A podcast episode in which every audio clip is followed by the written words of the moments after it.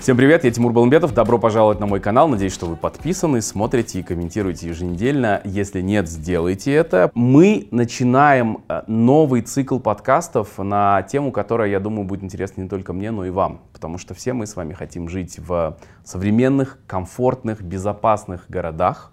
А, и, наверное, если вы еще не задумывались об этом, вы задумаетесь об этом в процессе нашего сегодняшнего разговора с экспертами. Как нам достичь а, вот именно такого состояния, когда мы живем в а, ультрасовременных, комфортных, как я сказал, безопасных, удобных городах для всех слоев а, населения, для всех граждан.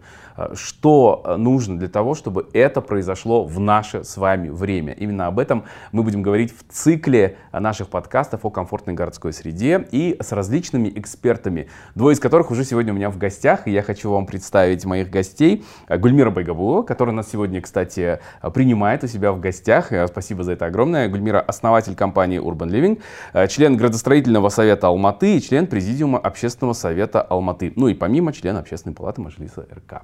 Добро пожаловать, Гульмир, спасибо вам большое. Спасибо. И а, Адиль Нурмаков, а, руководитель и соучредитель общественного фонда Urban Форум Казахстан. Урбан Форум — это первая независимая организация в Казахстане, которая специализируется на урбанистике. Добро пожаловать, Эльвин. Спасибо вам Спасибо. большое.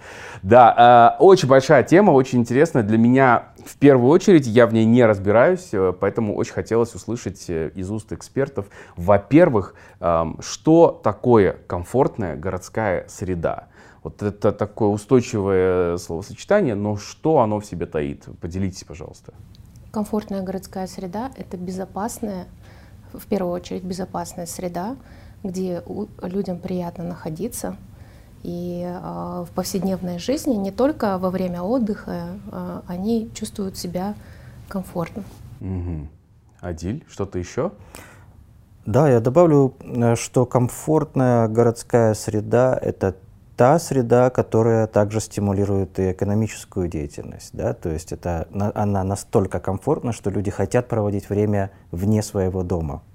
Это то, что чем, скажем, э, в советское время э, микрорайонная застройка, и которая сейчас, к сожалению, у нас очень пышным цветом продолжается в Казахстане, не только в Алмате, в других городах, это она не, не создает такой среды. Да? То есть это как э, спальные районы, где люди, где люди проводят только э, определенную часть суток, да, когда они приезжают домой с работы, на э, большую часть э, дня эти районы практически вымирают. Это некомфортная городская среда. Угу. Кроме того, комфортная городская среда это, это э, ну, скажем, город — это совокупность локаций, да, то есть это есть э, жилая зона, есть административно-деловой центр, потом опять жилая, потом там рекреационные зоны. И э, комфортно тогда в городе, когда ты можешь ими пользоваться достаточно легко, да, то есть они э, связаны между собой удобными транспортными маршрутами, э, удобными пешеходными связями, вот. Например, э, очень часто э, общественные пространства, которые э, у нас могут иногда создаваться ну, довольно так произвольно, например, вот у нас там микрорайон, опять же, да, ну там надо какой-то сквер там сделать, что-то, аллею. Угу. Вот. Но на самом деле преимущество комфортного города в том, что эти все общественные пространства, приятные, стимулирующие пешеходный трафик и, соответственно, экономическую активность, они должны представлять собой сеть по всему городу, связанную сеть, чтобы человек мог либо пешком, либо на велосипеде, самокате или э, общественном транспорте очень легко добраться от одной точки до другой, которая ему необходима. Да, будь, будь то рабочее место, торговый центр, культурные объекты и так далее. А я могу у вас... А, простите. Да, да я тут э, не соглашусь, наверное, с Адилем по поводу микрорайонной застройки, потому что я сама э, выросла в микрорайоне, я знаю, что это такое. То есть э, в детстве я э, могла не выезжать э, из своего маленького микрорайона, у меня было достаточно всего. То есть я ходила в детский сад, я ходила в школу, Парк, а, парк ряд, рядом парк, кинотеатр, ДК, Дворец культуры. То есть мне этого было вполне достаточно. Я жила в своем маленьком мире, и мне не нужно было за пределы куда-то выезжать, чтобы сходить в магазин, купить одежду там, и так далее, сходить в библиотеку. То есть это был вполне такой самодостаточный, хороший район. Единственное, чего не было, это производство, да. Но до производства родители, допустим, добирались на общественном транспорте. Mm-hmm. Я считаю, что это вполне такая комфортная модель. Я извиняюсь, Дим, нет, но нет, вот у меня да, такое мнение, да. да. А я, вы выросли в Алматы? Я выросла в Алматы и в, жила в микрорайоне. То есть э, для меня это была очень комфортная среда, причем нынешняя застройка новых домов, она сильно отличается от того, да. что было вот построено в то время. И наши микрорайоны, микрорайоны отличаются тем, что там были и дворы комфортные, нам очень комфортно было там пребывать, у нас не было э, перегруженности автомобилями, да, О, Дет, вопрос, детские да. площадки, озеленение, там все было комфортно. И я, э, например, приветствую такое развитие. Э, единственное, вот э, сейчас а под наши реалии нужно немного адаптировать. И это, наверное, да. был мой вопрос, не растут ли потребности? Ну, то есть э, микрорайоны советского периода все равно они были э, сконструированы для потребителя Э, того времени. Да. Э, Для плановой экономики. Тогда не было бизнеса. Именно. Тогда достаточно да, было один универсам. Да. да. Там, не знаю. Два детских садика. Два детских садика, базарчик. Школа. Пошел. Да.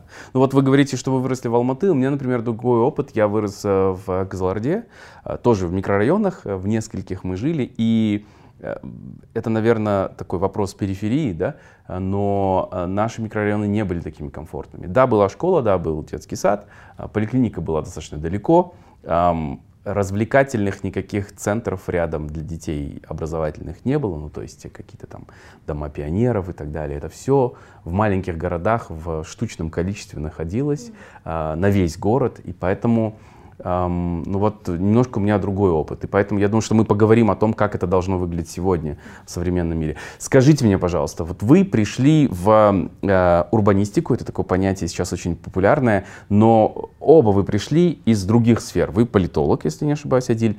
Э, Гульмир, вы вообще пришли из, э, ну как это называется правильно? Вы, development. Из девелопмента, да? Э, строительства, скажем да. так, по-простому. Что побудило вас? Каким образом вы перешли вот в этот абсолютно другой сегмент? А, в 2011 году а, в рамках работы вот в девелоперской компании Capital Partners а, учредитель решил вот создавать социальные проекты Э, поскольку э, все наши партнеры международные говорили о том, что мы недооцениваем наши активы. У нас такие красивые реки, красивые парки, а, улицы такие красивые, зеленые, но они не ухоженные. И э, каждый раз мы об этом слышали и решили создать проект. Допустим, один из первых проектов это был проспект Аль-Фараби, преобразование проспекта Аль-Фараби в пешеходный бульвар. То есть э, это не означало, что мы хотели полностью убрать автомобильный перекрыть, трафик, да. перекрыть, угу. сделать пешеходную зону. Нет, бульвар в отношении э, таком, что там должно было все существовать гармонично. То есть и общественный транспорт, при, э, привнесение сюда трамвайной системы. Mm. А, да, но если трамвай дорого, хотя бы а, системы выделенных полос для автобусов. А, создание комфортных пешеходных зон, а, велосипедных дорожек и так далее. То есть это был такой первый шаг, и в 2011 году он был чрезмерно революционным, наверное. И э, сказали, нет, ребята, вы что-то это совсем футуристически размышляете. Но, фантасты. Фантасты, да. Но из этого проекта родились э, многие другие проекты. Это вот э, благоустройство реки Синтай, например. Угу. Да, э, благоустройство реки Синтай, создание вот пешеходной зоны, ботанический сад. Вот я вам показывала вот эти небольшие макеты. Угу. Это самая первая модель преобразования ботанического ботанического сада. То есть это все проекты, которые насаживались на бульвар Аль-Фараби, как на скелет, такой на зеленый бульвар. Угу. И в тот момент а, мы услышали о таком человеке, как Ян Гейл, да. вот, с которого и началась, в принципе, вся урбанистика и в Казахстане в том числе. А, в рамках этого проекта мы его пригласили сюда, познакомились. Наша цель была показать э, небольшой образец как может развиваться город. То есть, э, на примере одной улицы, на да, примере, отрезка небольшого. Да, на примере небольшого квадрата, отрезка. Угу. И он очертил сам, сам, он увидел сетку улиц, сам очертил старый центр, э, золотой квадрат, и говорит, э, кажется, у вас здесь, говорит, хорошая такая площадка, где можно очистить от автомобилей. То есть, когда он приехал в город, он говорит, у меня такое ощущение, говорит, я хочу взять метлу и почистить город ваш от автомобилей, от ненужной вот этой рекламы, билбордов и так далее. Не, ну мы сейчас да. не помним, мы же очень быстро забываем, как было. Да. Ну потому что тогда действительно у нас такой уровень этого визуального шума был. Да. Везде. Ну, Везде. Просто пятна вот эти вот аляпистые. Люди жаловались, что машины припаркованы, хаотичная парковка была заставлена, все пешеходы, невозможно было пешком ходить. А раньше люди ходили пешком а, в Золотом квадрате. На тот момент, в 2013 уже году, а, люди забыли, что такое ходить пешком. Все старались уехать из города на природу в выходные дни и забыть, что такое город, да, потому что невозможно было находиться. Mm. Ян Гейл это почувствовал сразу. Он говорит, у вас нет, говорит, ощущения, что люди хотят покинуть город. Моя задача, говорит, сделать так, чтобы они захотели оставаться в городе, создавать такие магниты, чтобы они а, себя чувствовали комфортно внутри города. И тогда он заприметил улицу да, Панфилова. он заприметил улицу. Нет, а улицу Панфилова, кстати, его сотрудник заприметил, который был генеральным директором ага. на тот момент, да. Он очертил э, центральную часть города, в том числе э, все улицы, которые вот параллельно Панфилову, перпендикулярно. И э, в общем, всю бумажную работу подготовили, мобилизовалась его команда в 2014 году. Кстати, вот сейчас э, партнер моей компании э, Рикардо Марини, uh-huh, uh-huh. да, он на постоянной основе проживает здесь. Вот он был на тот момент генеральным директором у Яна Гейла. А, и а, он уже в рамках этой работы, пройдя на тот момент замом, по-моему, был Алмасхан, Ахмеджанов. Угу. Они шли по Арбату, Рикардо показал улицу Панфилова, говорит, вот у вас красивый театр на фоне горы, здесь могла бы быть хорошая, красивая пешеходная улица. На тот момент, опять же, это показалось революционным, да. но они это сделали, оно работает, и мы наглядно показали, как можно преобразовать э, ну, городские пространства. Впоследствии да. сейчас в разных районах у нас появляются такие мини-версии пешеходных улиц для жителей этого района. По крайней мере, такой план есть, где-то реализуется, где-то нет.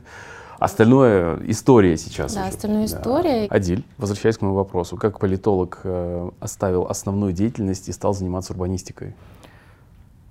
Ну, смотрите, э, на самом деле, э, по, на мой взгляд, урбанистика это очень-очень смежная вещь, сфера к политике, к политологии. Почему? Потому что, когда мы говорим об урбанистике, мы всегда говорим о принятии решений, просто на местном уровне. Да? Вот. Ну и вторая, э, вторая причина — это то, что э, как у политолога у меня исследовательский интерес был всегда это э, ну, моя диссертация была, называлась «Политика взаимоотношений неправительственного сектора и властных структур Республики Казахстан. И вторая э, часть, скажем так, моего видения урбанистики, да, это на самом деле вот это оно и есть тоже. Да? То есть это про вовлечение э, граждан, жителей, экспертов, э, про э, формирование этой среды диалога,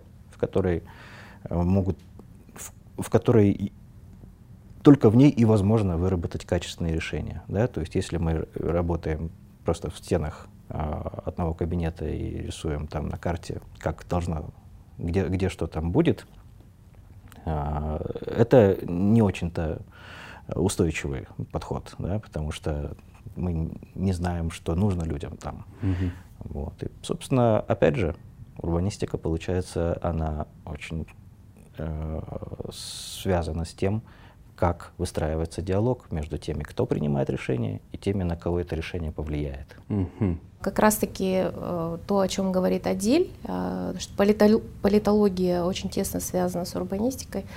Я пошла в общественный совет да. для реализации тоже всех этих идей на э, гражданских началах тоже, да, потому что привлекая больше людей к этому вопросу, можно достичь больших результатов. И в этом отношении в общественном совете это очень такая хорошая школа. Я не политолог, но она вот это вот участие в общественном совете мне дало очень многое угу. и понимание, как э, можно воздействовать, как можно влиять на реализацию тех или иных решений. И э, я считаю, что вот население всего города нужно привлекать а, рассказывать об общественном совете, о том, как э, развивается гражданский интеллект в рамках э, общественного совета. Он а, дает понимание а, и знание всех вот законодательных моментов, что не нужно, не обязательно кричать на каждом углу mm-hmm. о какой-то проблеме. Можно это все э, очень мирно решить э, посредством коммуникации с властями, э, обмена письмами и так далее. То есть э, ваши наработки по а, законодательным актам, документам, а, то есть вы свою экспертность можете вложить вот э, в эти документы и как рекомендации предоставить властям. Они обязательно прислушаются. Но сейчас вот у вас за плечами этот опыт участия в общественном совете. А, вы чувствуете, что вы влияете, действительно к вам прислушиваются, и некоторые идеи, которые вы подаете, они доходят до реализации? Это работает? Это работает, да. Э, результаты уже очевидны. Вот, и э, я же также являюсь еще членом градостроительного совета. Угу. То есть, э, как минимум, там я вижу большие результаты. А, то, что те проекты, которые могли раньше а, реализовываться ну, как-то хаотично, да, бесконтрольно, сейчас мы имеем возможность повлиять на них а, создать более благоприятные а, такие проекты для людей, для всего города, которые не будут портить облик города, и людям там будет комфортно находиться. А, вот э, в связи с этим хочу спросить. Мы с вами живем в мегаполисе. Вообще мегаполисов у нас, ну, можно сказать, наверное, два-три. Да? Алматы, Астана, Шимкент, может быть, еще. А, насколько наши мегаполисы являются комфортными, раз мы говорим о комфортной городской среде, и насколько они развиваются с учетом вот э, тренда на урбанистику, по вашему мнению? Адиль, вы как считаете? Ну, я бы, во-первых, э, не называл бы это мегаполисами. Так.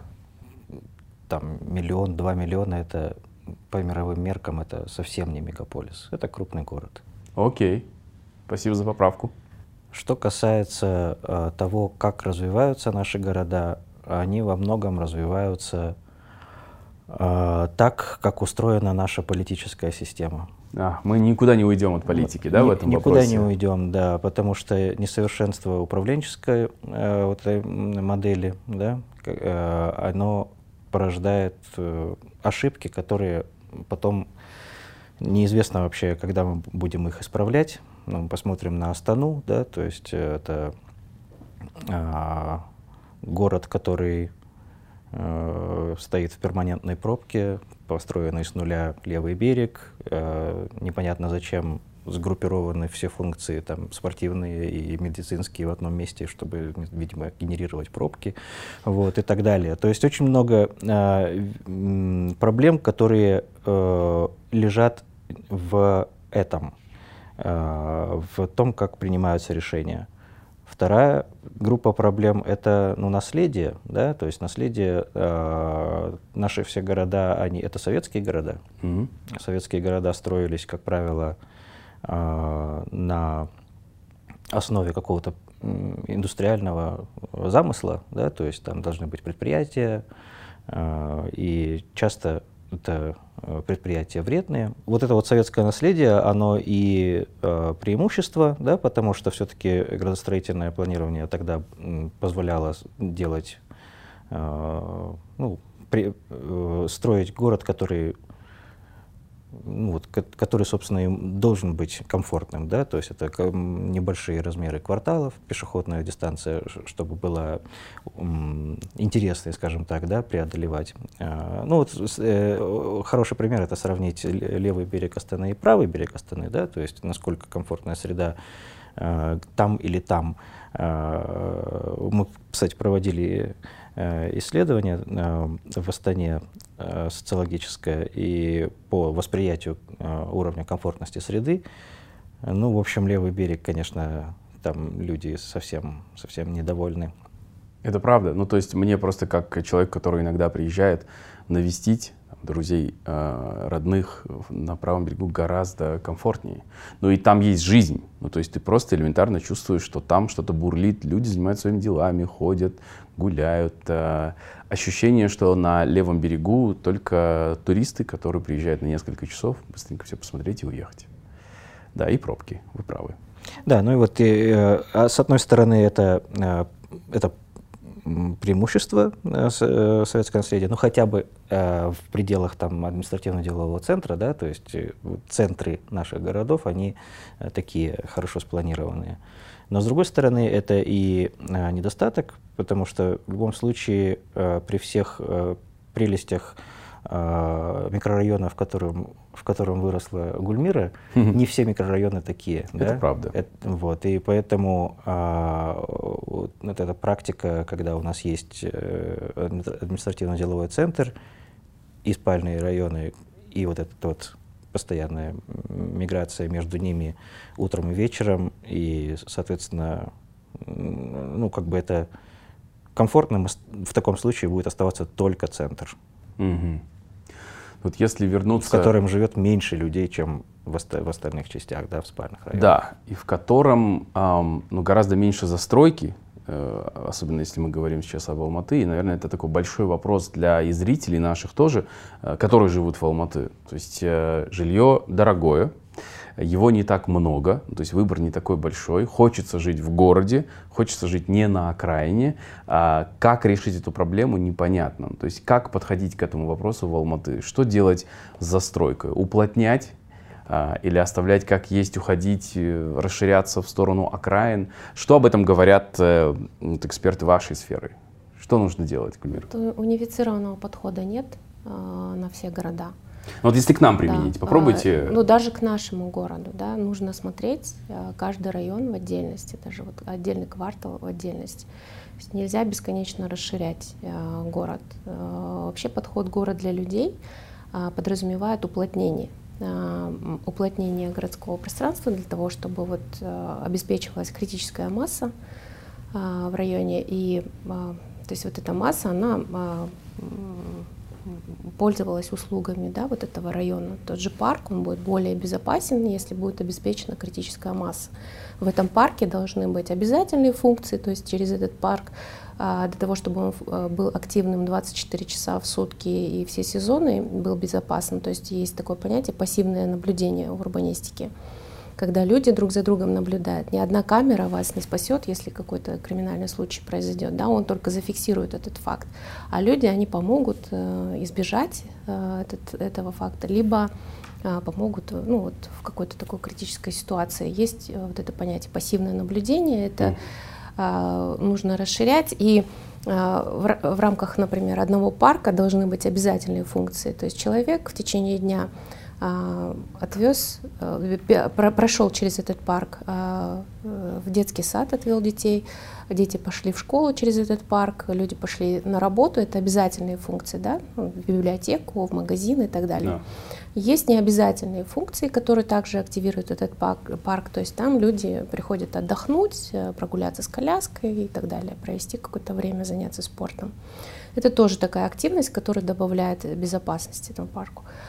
Поэтому, э, то есть все это в совокупности создает э, безопасное пространство. Для этого нужна критическая масса. И здесь важен баланс. Mm.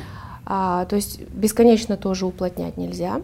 А, расширять тоже плохо. То есть э, расширять город это, во-первых, антропогенное а, влияние на использование да, земли.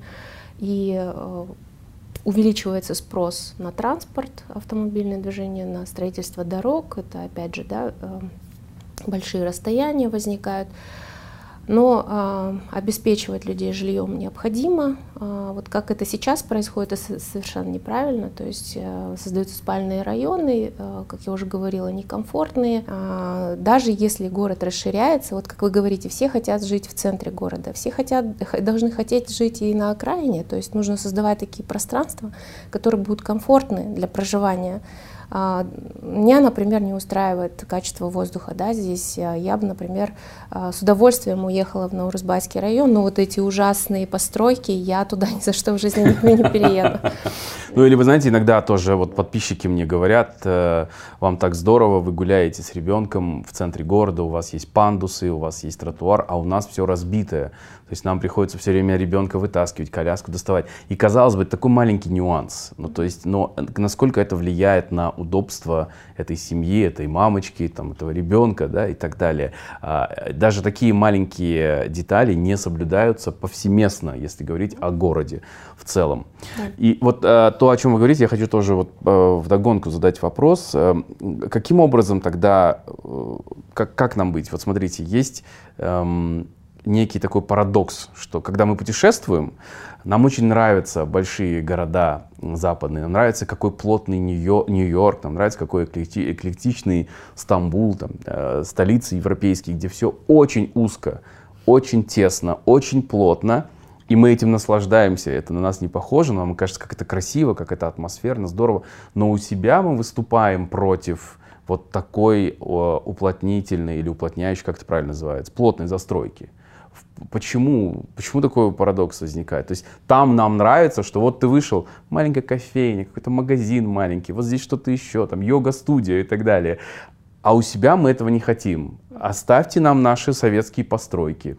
Оставьте нам эти старые хрущевки. Они почему-то воспринимаются как историческое наследие. Что с этим делать и откуда вот такой слом у нас в ну, в восприятии. Это, скорее всего, еще исторические ошибки, допущенные ранее. То есть э, вот эти новые комплексы. Э, вообще понятия точно застройка же нет, его еще не зарегулировали, и каждый использует это понятие в своих целях. Mm. Поэтому а, вот исторические проблемы, а, которые сложились в городе, а, те ошибки, допущенные ранее, они создают вот это впечатление, то, что любое строительство сейчас воспринимается негативно, потому что ну, качество проектов оставляет желать лучшего. И только пример, вот как я сказала, небольшого качественного проекта, как он может повлиять на пространство, возможно, может изменить э, представление людей о том, как это может измениться в лучшую сторону. В том а же, у нас вообще нет таких проектов? В, то, в том же микрорайоне и так далее. А, ну, хороший я... пример есть э, того, как в городе построили новый, ну, не, новый ЖК, как правильно, ну, жилые комплексы же у нас строят, да, или отдельный какой-то там небольшой проект, который положительно повлиял бы?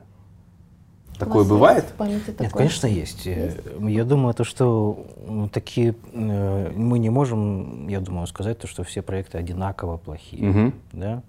Я не буду сейчас называть никакие названия для того, чтобы не не показаться лоббистом, лоббистом да, того, той или иной компании или проекта. На самом деле э, плотная городская среда — это насыщенная городская среда, mm-hmm. да? Она насыщена людьми, и люд... поскольку там есть люди, они им нужно, э, нужны те или иные функции, как раз поэтому там появляются бизнесы, да, то есть бизнесы туда не приходят по потому что Акимат сказал им туда идти, да, и бизнесы видят, что там есть люди. Поток. А, и бизнесы идут туда, где, куда они могут прийти, где у них есть куда прийти, понимаете? Сейчас, э, не знаю, микрорайон Шугла — это э, огромный просто, на Рузбасском районе зашел об этом речь, э, о нем речь. Э, то есть там первые этажи абсолютно все жилые. Нигде не предусмотрены никакие функции. Коммерческие площади. Коммерческие функции, да, абсолютно нет. А, микрорайон Зерделе, бывший Алгабас, в Алатауском районе. Там э, все магазинчики находятся в подвальном помещении. То есть это вообще, ну, наверное, даже нарушение в каком-то смысле, да. То есть там тоже нет, абсолютно не предусмотрены эти функции. Вот, поэтому э, плотность, я думаю, то, что нет другого мнения. Плотность, она важна в городе.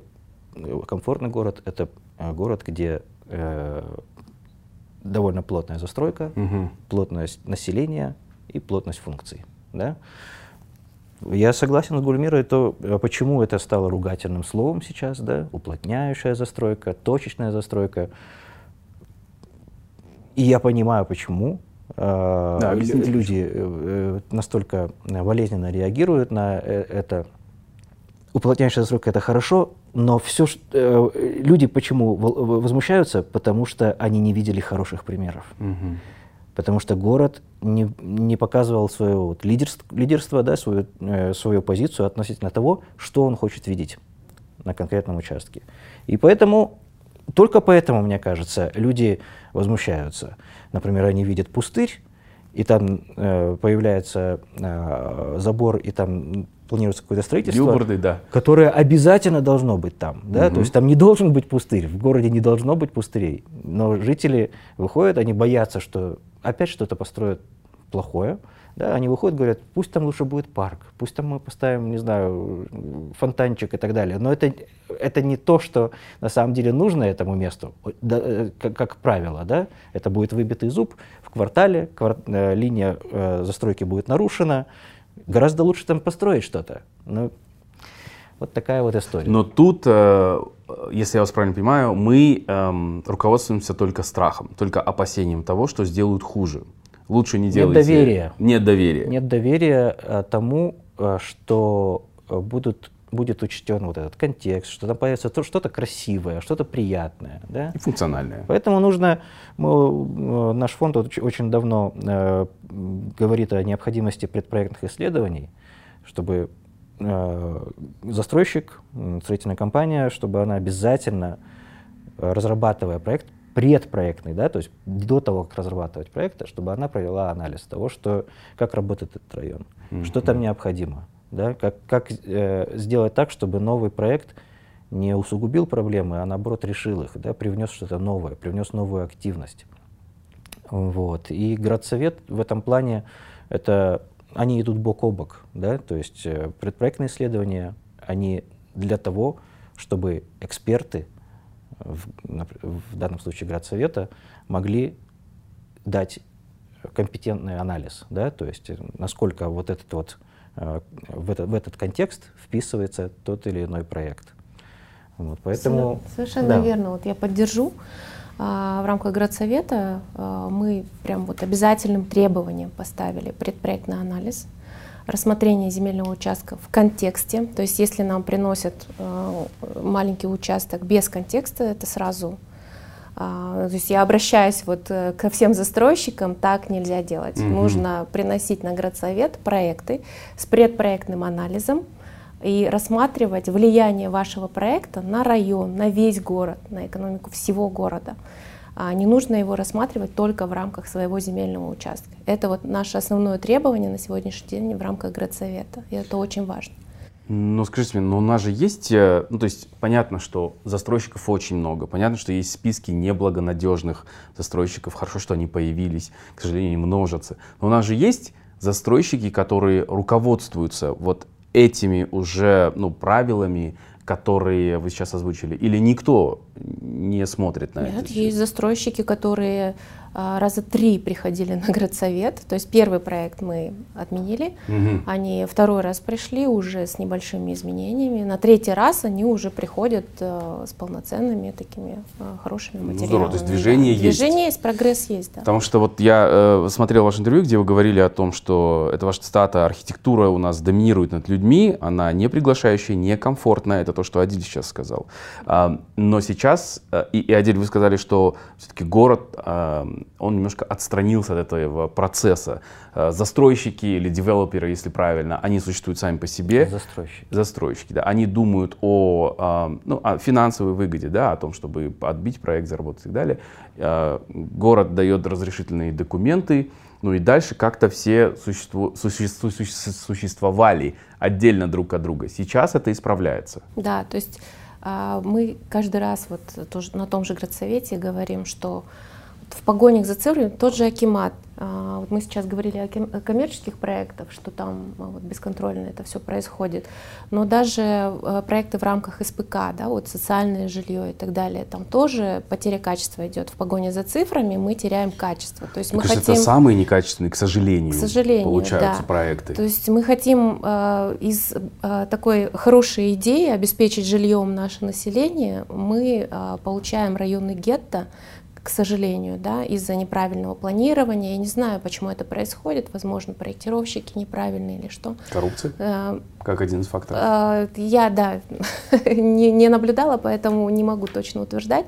Поэтому говорю, что нужно э, акцентировать внимание на качестве. Вот мы бы не сидели в таком хорошем месте сейчас, если бы мы не акцентировали внимание на качестве. Да? Нужно создавать качественные проекты. Мало а, обращать внимание на числа, да, нужно еще и на качество очень сильно обращать внимание. И вот здесь я вспоминаю историю с э, моим соседом.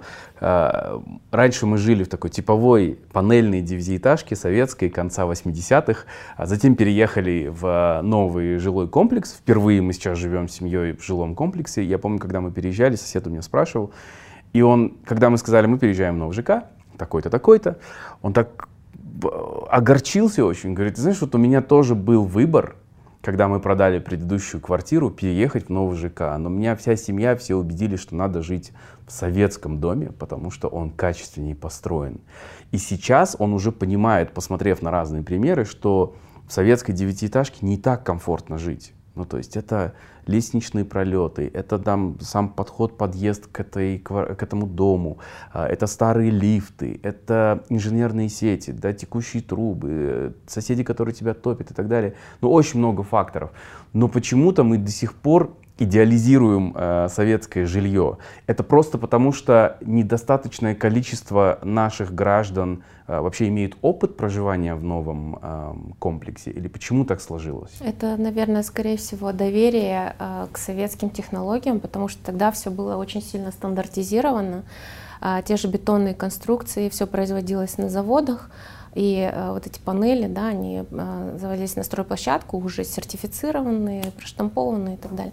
А у нас на стройке э, что происходит? Да? Собственно, лаборатория, непонятно какой цемент, непонятно кто как помешал.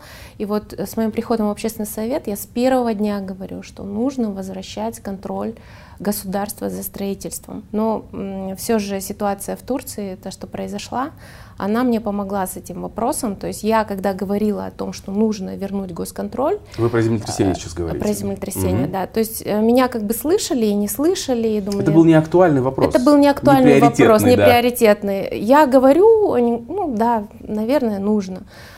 А вот после того, что произошло, э, все задумались об этом. Вот кого не спроси, все об этом говорят. И о сейсмической обстановке в городе Алматы, и о качестве строительства. То есть сейчас этот вопрос максимально актуальный, и вы правильно еще подняли вопрос. Мы добились возврата контроля, госконтроля за строительством, и надеюсь, это в скором времени э, реализуется.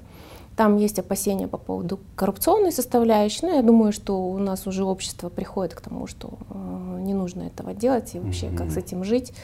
А, я думаю, что это все урегулируется со временем.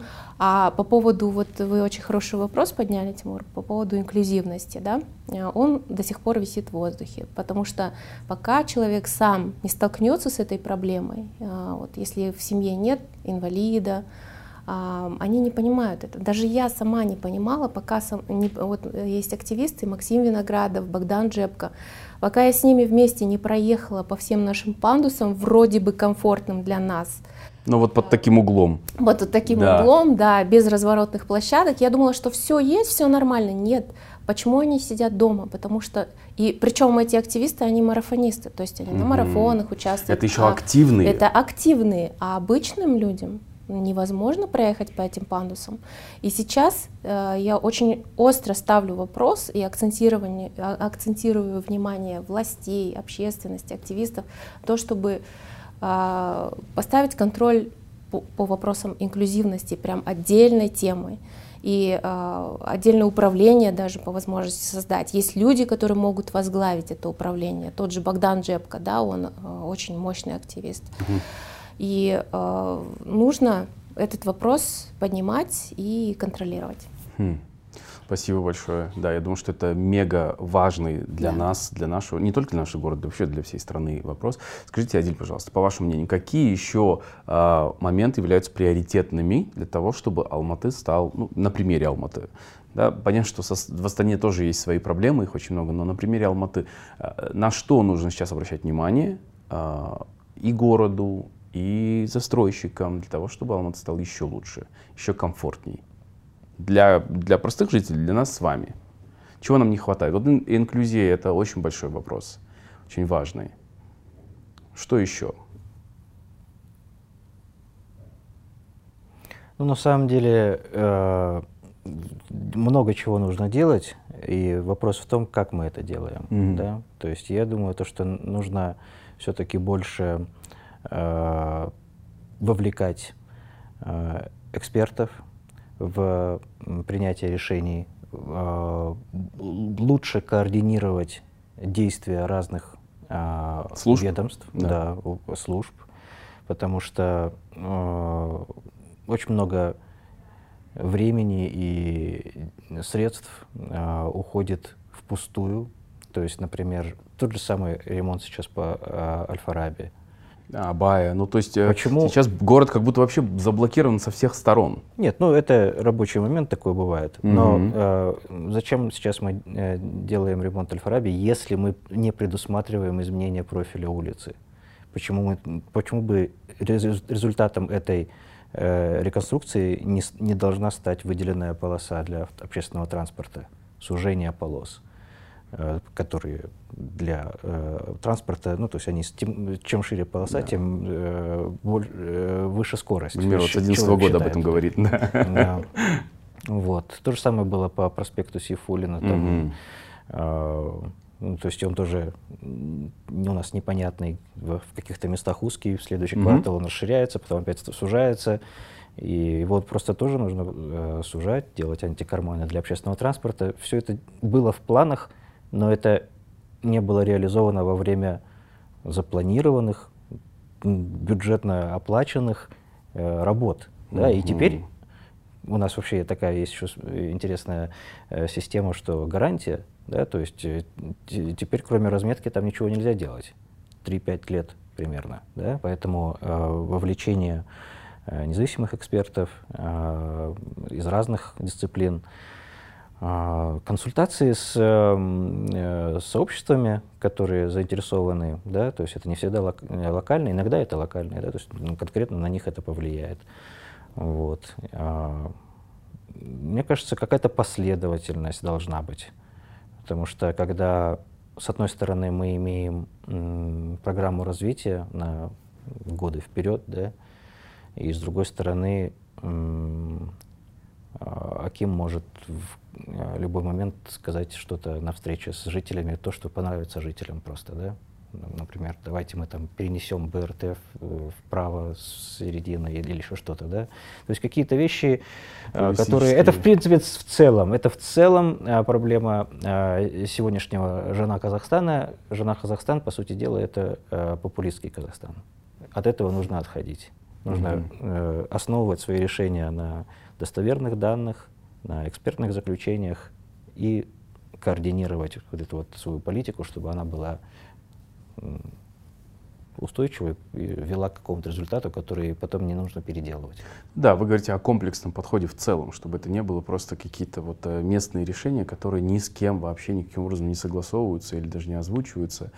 Я понимаю, я согласен с этим, да. А скажите мне, пожалуйста, вот вы говорите, нужно привлекать экспертов, но сейчас помимо экспертов у нас еще есть глаз народа, и это тоже достаточно громкий, очень часто голос, вы уже об этом говорили сегодня, например, вот у нас есть различные активисты, группы, у нас есть нимби так называемый, да, а для зрителей нимби это с английского not, my, not in my backyard, то есть не, не в моем, не на моем заднем дворе, это люди, которые против того, чтобы кто-то рядом с их э, жильем, домами, там, собственностью что-то еще строил. И очень часто, или там кто-то это называет вообще потреб-терроризм, когда просто а, создается общественный резонанс и останавливается все.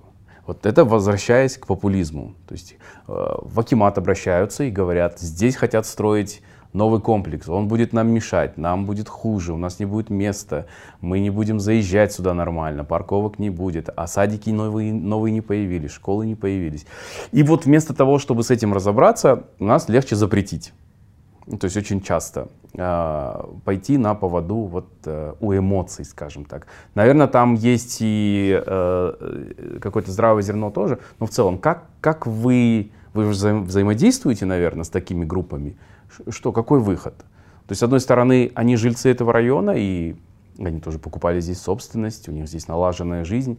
С другой стороны, ну, город не резиновый. Хочется, чтобы и у других семей появилось комфортное жилье а, в центре там, города или даже не в центре. Что, какой выход? Мгм. То есть, Да. да. А, Здесь нужно э, в первую очередь основываться на а, юридических, да, юридически правильном подходе на основании законодательных актов, да, то есть это первый такой шаг. Да, люди могут иметь влияние, но необходимо основываться на законодательных актах. То есть э, нужно все, что было правомерно. А, Все ваши действия должны э, быть правомерны. То есть нельзя а, прийти в чужой дом и сказать, мне не нравится твой дом, я хочу снести, здесь сделать парк. К вам в квартиру придут и скажут, мне не нравится, я хочу здесь парк. Так Мгм. нельзя. Есть У вас есть право собственности, его, к нему нужно прислушиваться, все должно быть в рамках закона. А, но э, какие-то вот э, вещи активисты говорят очень правильные, да, что необходимо там а, создавать внутренние дворы безопасные, пожарные проезды и так далее. К этому необходимо прислушиваться и обеспечивать. То есть это уже правильное планирование. Есть три параметра э, развития городских э, пространств. Э, Это вот устойчивое, по три параметра устойчивости. Это экологическая, социальная и экономическая составляющие, которые вот гармонично создают устойчивый город. да. А, Экологическая составляющая понятно, а, то есть мы над этим усиленно работаем, потому что у нас катастрофа в городе, вы сами знаете, Особенно все зимой, этом- да. особенно зимой, да, все об этом говорят, все знают, и шаг за шагом, я думаю, эта проблема решится, в том числе транспортные вот эти вопросы, это все взаимосвязано. Э, То, о чем говорите вы, это социальная составляющая, э, привлечение экспертности, э, коммуникация с активистами, с населением города. То есть я считаю, что вот как раз-таки встреча Акима с населением это, наверное, первый шаг к такой открытости и социаль- вот, э, социальной устойчивости. Да, он не идеальный, может быть, Да, но пока все чаще это против Акимата играет, эти встречи. Мо- может быть не идеально, но это первый шаг, как минимум, который можно вот, э, оттачивать и улучшать. И все это в, э, в синергии да, приведет к экономическому росту. И только тогда у нас будет устойчивый, э, самодостаточный такой развивающий город, комфортный. Мгм. То есть э, мне нравится еще м, фраза Энрике Пенелоса, это бывший м, мэр города Богаты, Колумбии. Мгм. Он говорит, мы больше знаем о гориллах, об их среде обитания, чем о самих себе. То есть а, мы не знаем, что а, нам самим необходимо. Да? У нас очень сильное, мощное влияние автомобильного сообщества. Почему, да, почему у нас такие широкие дороги, да, э, перегруженные города автомобилями? Потому что они э, приносят большой доход, хорошее налоговое отчисление, и они очень влиятельны. И вот сейчас разрабатывается градостроительный кодекс. Кстати, я вхожу в рабочую группу по разработке градостроительного кодекса. Мгм. И все, что я наблюдаю, то есть э, это вот объединили несколько, несколько законов, и практически ничего не изменилось. Ну, есть небольшие изменения.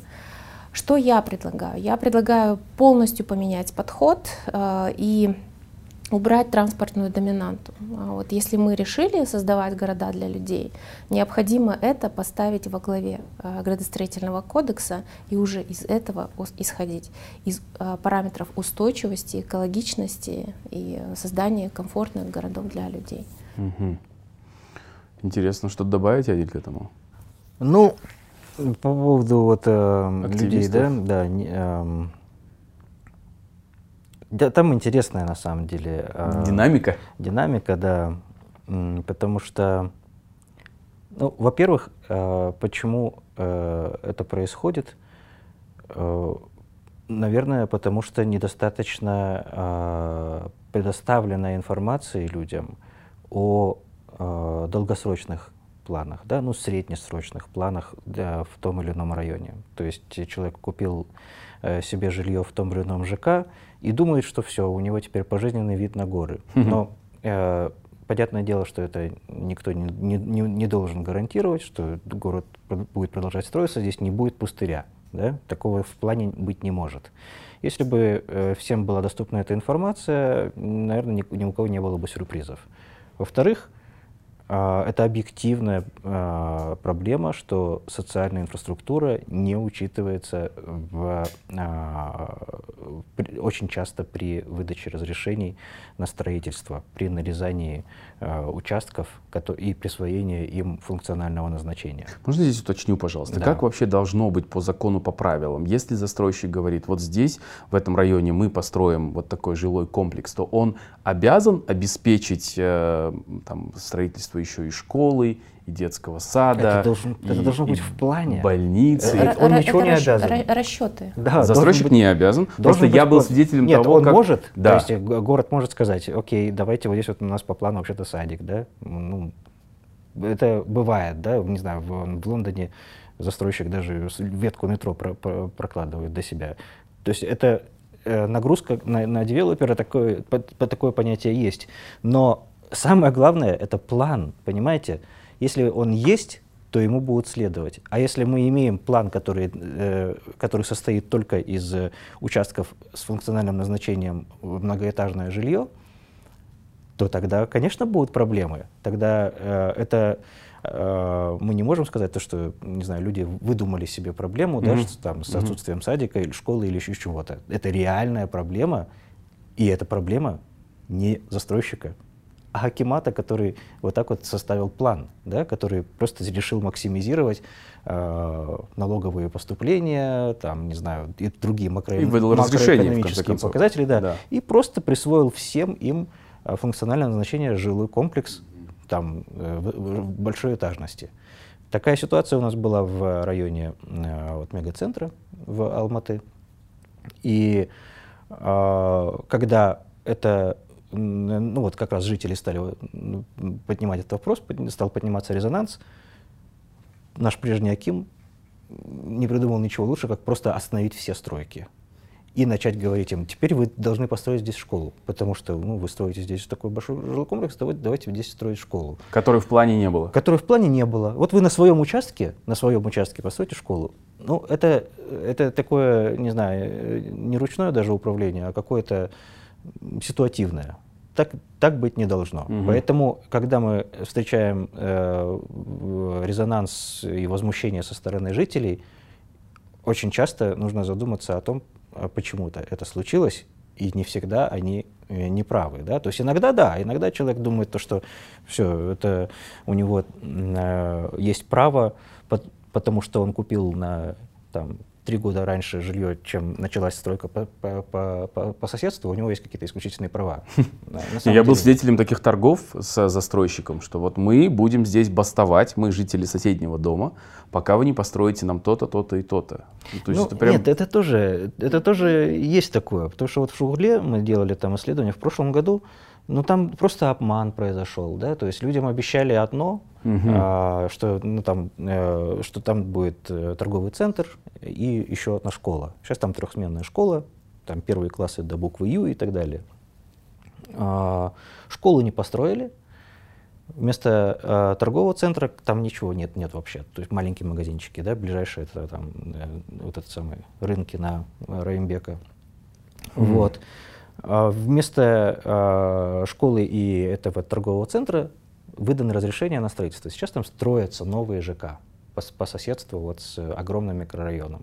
То есть куда пойдут эти люди в школу и так далее, это не, непонятно. А вот в этой ситуации в плане школа есть? Нет, это обман, просто нет, обман. А, да, во-первых, обман, а, людей дезинформируют а, при строительстве ЖК. Вот у меня был такой случай, а, построили, сказали, что дальше ничего не будут строить, мы построили. Но а, возвращаясь к законности этих да, решений, да. Да, есть стандарты, есть расчеты, которым необходимо следовать. Если вы превышаете, ну, то есть добавляете плотность этому району, да, в соответствии со стандартами вы должны обеспечить определенное количество ученических мест в школе, либо расширить, там, модернизировать, mm-hmm. либо построить новую. Есть точные расчеты, которые нужно просто применять, э, использовать существующие стандарты. Да, mm-hmm. может быть, они не идеальные, но они существуют, и все можно в законном порядке делать. Но а, что люди, что происходит, да, вот э, наши застройщики привыкли к сверхприбыли.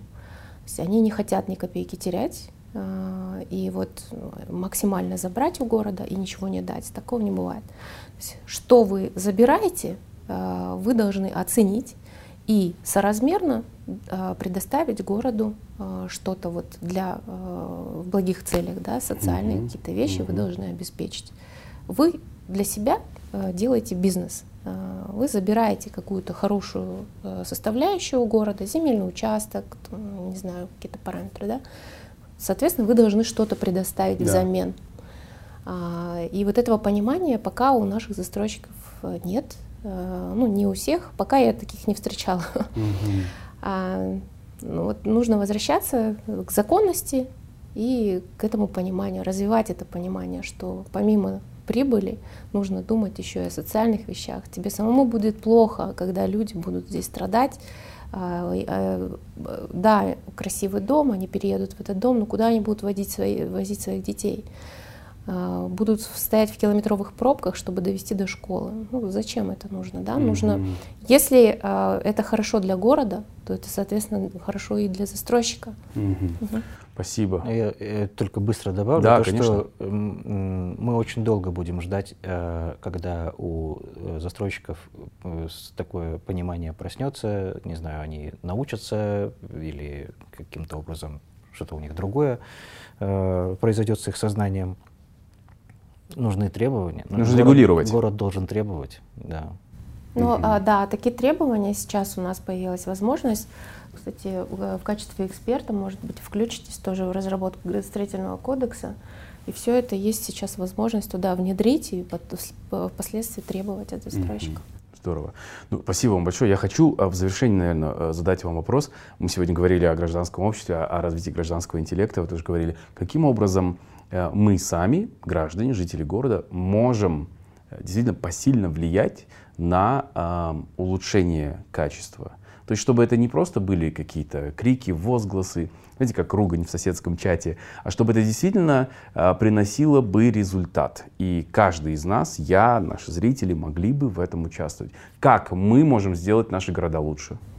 Я думаю, что э, как раз вот эти институты, как общественный совет, общественная палата, для того и созданы, чтобы люди могли обращаться э, в такие институты и реализовывать эти идеи э, легально. То есть э, члены общественного совета, по идее, амбассадоры, амбассадоры и депутаты, маслихаты, да, они амбассадоры, представители населения. То есть они должны э, слышать все эти требования и максимально доносить до властей. Я вообще противник, э, вот, противник всех вот этих вот кричащих вещей. Я люблю, что вот э, создается определенный алгоритм для решения определенной проблемы. То есть ко мне поступает обращение, я вырабатываю алгоритм, довожу до конца. Там могут э, кричать со всех сторон, и застройщики, и активисты, и так далее. Я выстраиваю свою экспертную линию и в рамках нее двигаюсь. Я не слушаю ни клевету, ни э, все вот эти вот... Э, не поддаетесь давлению? Не, не, не поддаюсь, стараюсь не поддаваться давлению. Mm-hmm. Мне это тяжело дается. Для меня важно реализовать идеи э, правильные, э, чтобы город наш действительно стал комфортным для проживания. Спасибо, Адиль. Что вы можете предложить? Каким образом нам, э, гражданам, жителям города, влиять на его улучшение эффективно?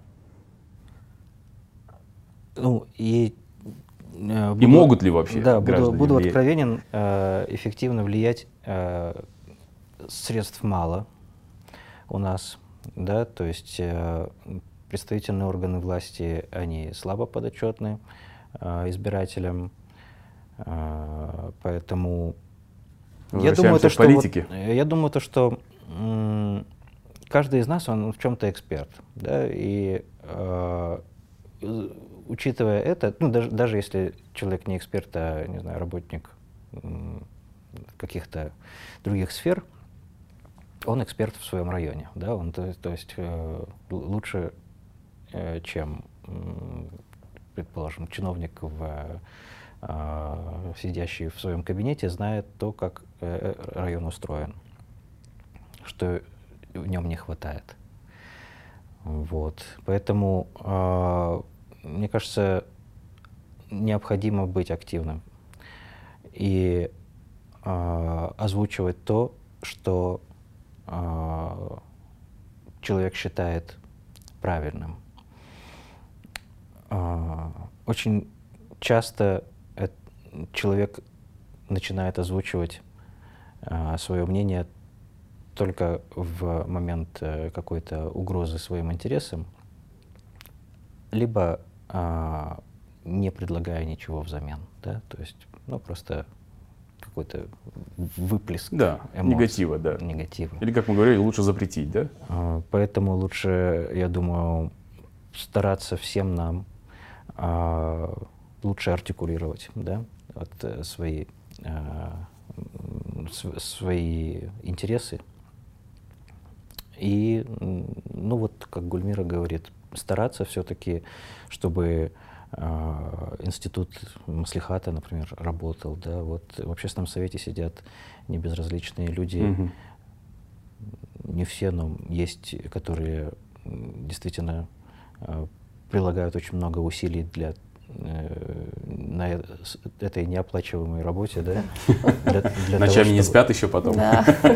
Для того, чтобы быть вот этим э, посредником, да, между жителями и властями. Я думаю, то, что это все школа, да, школа демократии, которая будет, которая никогда не заканчивается, да, то есть мы должны научиться выражать свои э, интересы так, чтобы не э, сдерживать прогресс, да, чтобы не просто э, все быть против всего, а, плохого за все хорошее, э, нужно понимать, что э, город — это сложный организм, есть разные интересы, и постараться так, чтобы эти интересы при, приходили в баланс, а не в конфликт. Угу. Ну, отлично сказано. Для этого, да, мне кажется, все, это, это, это, это задача всех, мне кажется. Да, да. Спасибо огромное, спасибо. Ну, в заключении, все-таки Алматы расцветает и становится лучше? Или, на ваш взгляд? Или... Как похорошела Алмата. Да. Или, или все-таки мы стоим на месте, не развиваемся или приходим в упадок, мы как город? Как вы считаете? Гульмира. Вкратце, Гульмира, по вашему мнению. А, я думаю, что нужно еще приложить много усилий, а, чтобы сделать ее лучше. Но как минимум мы задаем темп для всего Казахстана. Угу. Спасибо. Отдельно да, я согласен, согласен. Да. Э, есть, э, э, ну да, просто в процессе мы много, многое не замечаем и относимся э, критично к... Потому что, ну, закон новостей, да, в новости попадают то, что нехорошие новости. Хорошие новости да. — это скучные новости. Вот. Но если мы оглянемся на ну, 10-15 лет назад, это был совсем другой город. Хм. Поэтому а в каких-то сферах э, проблемы увеличиваются, да, то есть это износ инженерных сетей, это э, ну, экологические э, проблемы, они не, не, не сдвигаются с места, к сожалению. Вот. Но где-то мы видим значительный прогресс, и нужно это тоже признавать. Спасибо, спасибо большое за ваше время, за вашу экспертность сегодня. Для меня это было крайне полезно. Э, я такой посетил как будто небольшой мастер-класс. Э, я думаю, как и наши зрители тоже. И за это вам огромное-огромное спасибо. И хочу сказать э, вам, если вы сегодня посмотрели и вам понравилось, э, это только первый выпуск э, специального цикла о комфортной городской среде. Мы будем продолжать. Напишите, пожалуйста, в комментариях, какие темы касательно нашего города, вашего города вам интересны. И со следующими гостями мы обязательно постараемся их рассмотреть подробно и рассказать, какие могут быть э, решения в этом вопросе. Спасибо большое за то, что вы сегодня были с, вами, с нами. Я Тимур Балмбетов. Увидимся совсем скоро. Пока. thank you